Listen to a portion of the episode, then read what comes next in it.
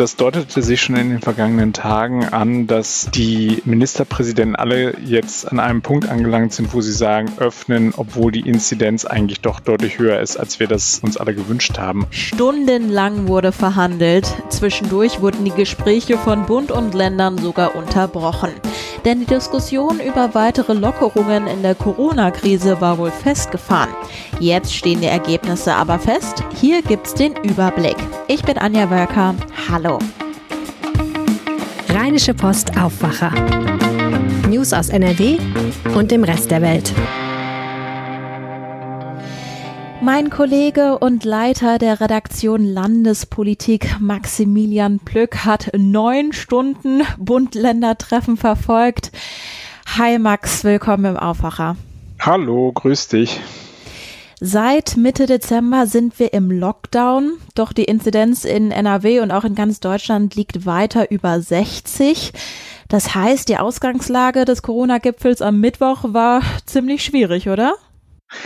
Kann man so sagen. Allerdings war es so, das deutete sich schon in den vergangenen Tagen an, dass die Ministerpräsidenten alle jetzt an einem Punkt angelangt sind, wo sie sagen, öffnen, obwohl die Inzidenz eigentlich doch deutlich höher ist, als wir das uns alle gewünscht haben. Also bislang war ja immer von der 35er Inzidenz die Rede gewesen. Davon war dann heute keine Rede mehr. Ja, Bund und Länder ringen also um einen Weg aus dem Lockdown. Vereinbart wurde jetzt eine Öffnung in fünf Schritten. Erklär doch einmal, was ist das jetzt für ein System? Puh, das ist relativ schwierig. Es ist sehr kompliziert. Also die ersten Schritte haben wir ja schon hinter uns. Wir haben äh, Schulen und Kitas wieder in Teilen geöffnet. Äh, die Friseure sind jetzt auch wieder an den Start gegangen. Aber es geht jetzt halt eben langsam weiter. Also wir werden jetzt halt eben in Abhängigkeit immer noch von Inzidenzen, also das muss man dazu sagen, werden wir jetzt eben weitere Öffnungsschritte haben. Dabei gibt es jetzt neue Schwellenwerte. Bislang haben wir ja auf die schon genannte 35 immer geschielt. Da werden jetzt andere Schwellenwerte für uns wichtig einerseits die 100. Also wir schauen uns jetzt einmal den Bereich an unter 100 bis zur 50er Inzidenz und dann schauen wir nochmal auf den Wert ab der 50er Inzidenz und dann noch weiter abwärts.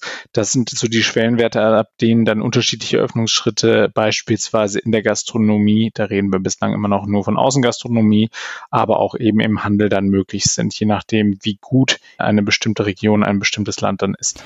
Okay, seit dieser Woche sind ja Friseure und Betriebe zur Fußpflege zum Beispiel offen. Ab Montag gibt es dann einen nächsten Öffnungsschritt. Was wird denn dann geöffnet?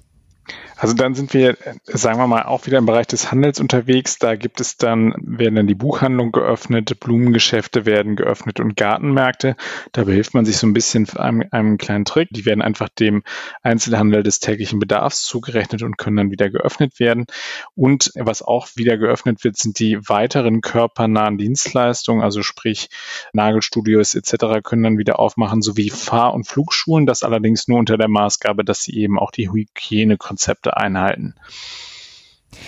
Armin Laschet hat gesagt, dass es innerhalb dieses Fünf-Schritte-Systems auch ein Click-and-Meet-System gibt.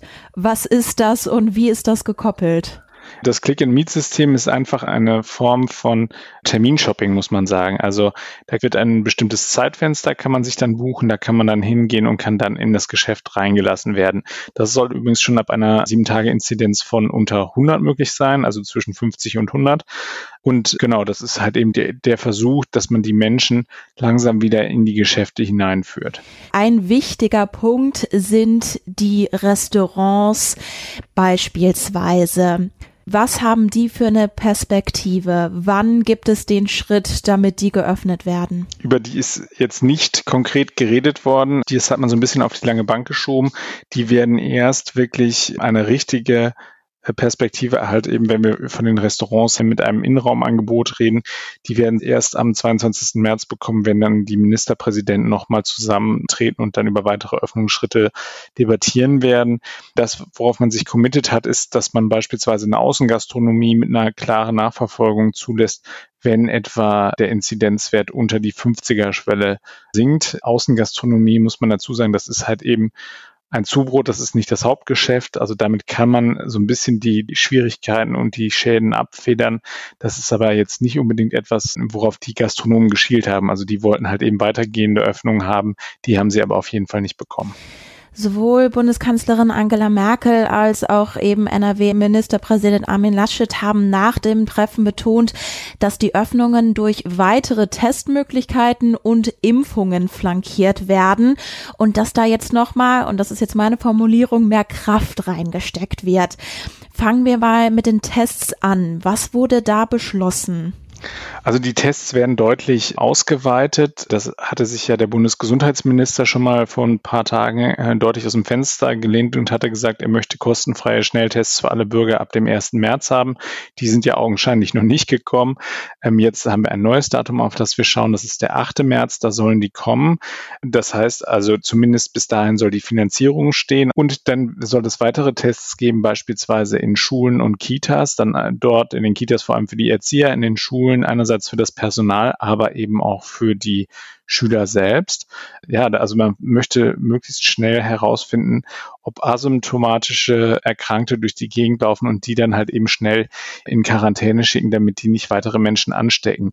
Ein großer Streitpunkt ist noch, was ist mit den Tests, die Unternehmer für ihre Beschäftigten anbieten sollen, die nicht im Homeoffice arbeiten.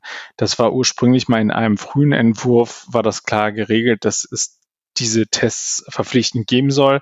Von Verpflichtung ist allerdings mittlerweile keine Rede mehr. Da sprach Armin Laschet, als ich ihn darauf ansprach in der Pressekonferenz davon, dass er sich eine Selbstverpflichtung für die Unternehmen wünscht. Da wird aber am Freitag mit der Wirtschaft nochmal drüber verhandelt werden. Mhm. Auch beim Thema Impfungen wurden einige Neuerungen beschlossen. Was ist denn da das Wichtigste? Also da gibt es mehrere verschiedene wichtige Sachen. Beispielsweise ist da beschlossen worden, dass man die von den Wissenschaftlern empfohlene maximale Abstandsdauer zwischen der Erst- und der Zweitimpfung jetzt auch wirklich voll ausschöpfen möchte, um halt eben möglichst viel Impfvaccine unters Volk zu bringen. Die Bundeskanzlerin hat in der Pressekonferenz gesagt, dass alles darauf hindeutet, dass die STIKO den AstraZeneca-Impfstoff demnächst auch für Senioren zulassen will. Das heißt, dann wird auch schneller bei den Senioren verimpft werden. Ein weiterer wichtiger Baustein ist, dass die Hausärzte jetzt demnächst auch wirklich mit herangezogen werden zu impfen. Da ist dann die Idee, dass man Ende März, spätestens Anfang April dazu übergeht, dass die Hausarztpraxen dann eben auch mit in dieses Impfsystem aufgenommen werden.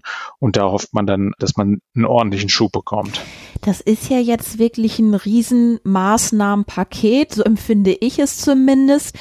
In NRW wurde am Mittwoch ein Inzidenzwert von über 63 gemeldet und der Wert ist auch wieder etwas höher als noch vor einer Woche. Und zusätzlich breiten sich natürlich dann auch noch die Virusmutationen aus. Wie kann das denn dann alles gerade so in den Einklang gebracht werden, dass man jetzt so die Öffnungen pusht? Wir haben es geschafft, dass wir die hochvulnerablen Gruppen, also die Menschen, die in den in Seniorenheimen leben, weitestgehend geimpft haben. Das ist schon mal ein ganz wichtiger Punkt. Der NRW-Gesundheitsminister Karl-Josef Laumann von der CDU sagt ja immer, dass die Hälfte aller Toten in NRW aus den Seniorenheimen stammen.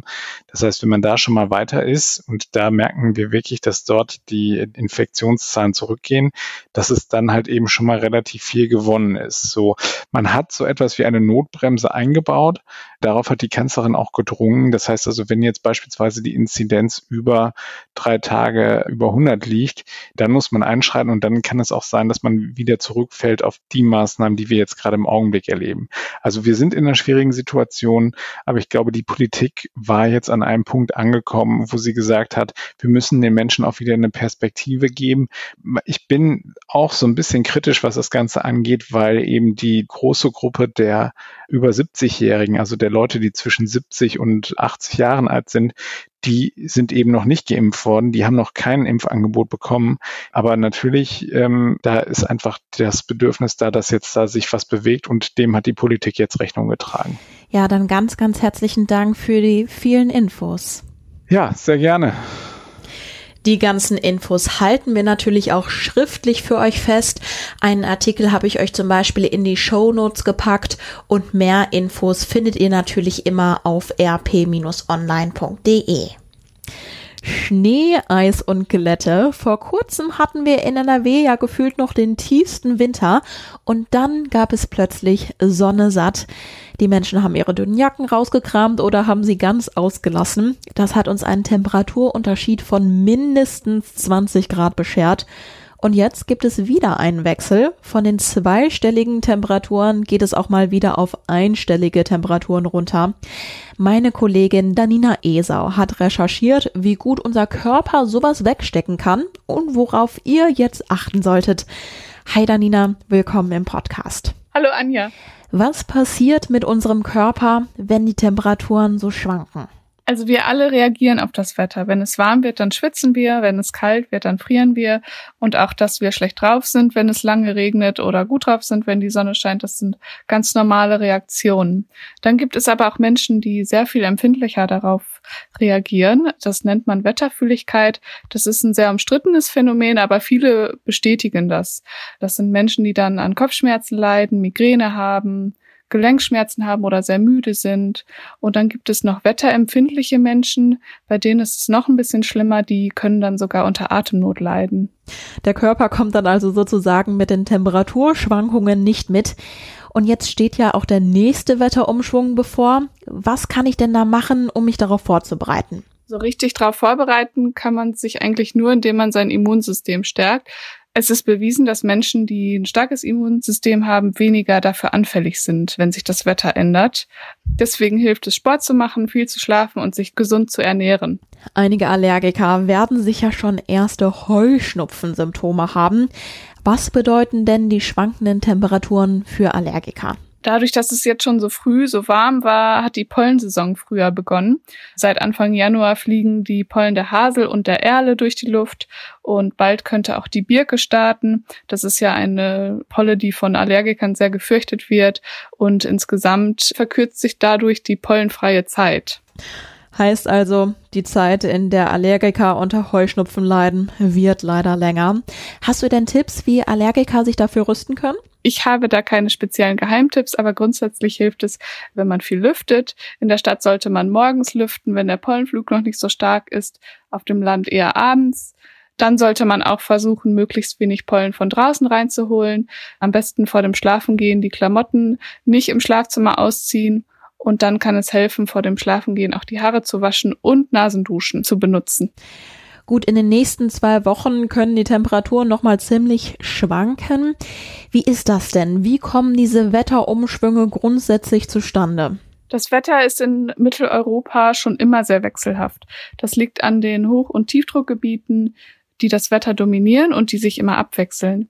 Bei Hochdruckgebieten bekommen wir kalte Temperaturen aus Osteuropa und bei Tiefdruckgebieten sind das warme Temperaturen aus dem Süden. Und je nachdem, ob das Tief oder das Hoch gewinnt, haben wir hier gutes Wetter oder schlechtes Wetter. Und in diesem Winter hatten wir viele Tiefdruckgebiete. Deswegen war das Wetter auch so wechselhaft. Dann ganz herzlichen Dank dir, Danina, für die Infos. Gerne, Anja. Und diese Meldungen könnt ihr heute auch im Blick behalten. Die Ergebnisse der Ministerpräsidentenkonferenz gestern Abend sind heute auch Thema im NRW-Landtag. Die Abgeordneten sprechen heute Vormittag über die Beschlüsse. In Düsseldorf protestieren am Vormittag Taxifahrer aus NRW für einen fairen Wettbewerb. Die Kritik richtet sich vor allem gegen die Konkurrenz durch Mietwagen und Fahrdienstleister. Geplant ist ein Autokorso mit mehreren hundert Taxifahrern. Sie wollen außerdem einen offenen Brief an NRW-Ministerpräsident Armin Laschet übergeben. Über die Temperaturen haben wir jetzt schon gesprochen. Jetzt gibt's aber noch die Wettervorhersage für heute und morgen. Der Donnerstag bringt uns viele Wolken. Zeitweise kommt auch Regen runter. Dazu gibt es etwas Wind. Die Höchsttemperaturen liegen zwischen 7 und 12 Grad. Freitag wird es dann nochmal etwas frischer. Da sind bis zu 7 Grad drin. Ihr müsst wieder mit einem etwas graueren Himmel rechnen. Zeitweise gibt es auch ein paar schwache Schauer. Im Laufe des Freitags lockert es dann aber auch auf und die Sonne zeigt sich. Ich wünsche euch jetzt einen angenehmen Donnerstag. Schön, dass ihr zugehört habt. Ich darf mich verabschieden. Ich bin Anja Wölker. Ciao. Mehr Nachrichten aus NRW gibt's jederzeit auf RP Online. rp-online.de